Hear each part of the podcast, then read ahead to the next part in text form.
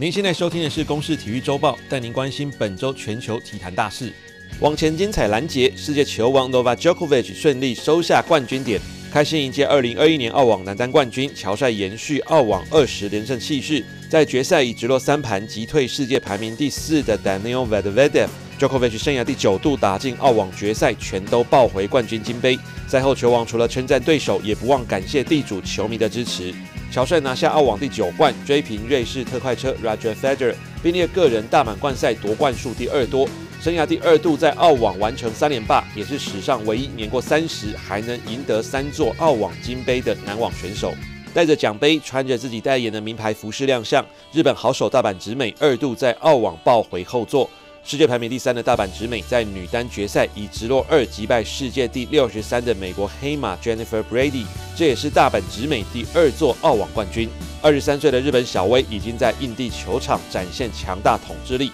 接下来，除了将目标锁定红土球场的法网，大阪直美也很期待能在家乡日本参加今年的东京奥运。至于在八强赛遭到大阪直美淘汰的我国一姐谢淑薇，虽然无缘晋级准决赛，仍然写下台湾女将大满贯最佳纪录。